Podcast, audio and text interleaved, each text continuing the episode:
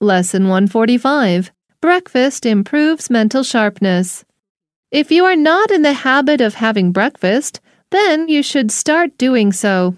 A recent study shows that not only is breakfast the most important meal of the day, but it is also important to eat it at the right time. The timing of breakfast may affect one's performance in school or at work. For instance, if children eat breakfast 30 minutes before school, they will probably do better than those who eat it two hours earlier. What you eat is also an important factor.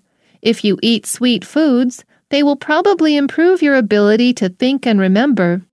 In brief, the study claims that they improve mental sharpness. If I were you, I would give it a try. After all, what's there to lose?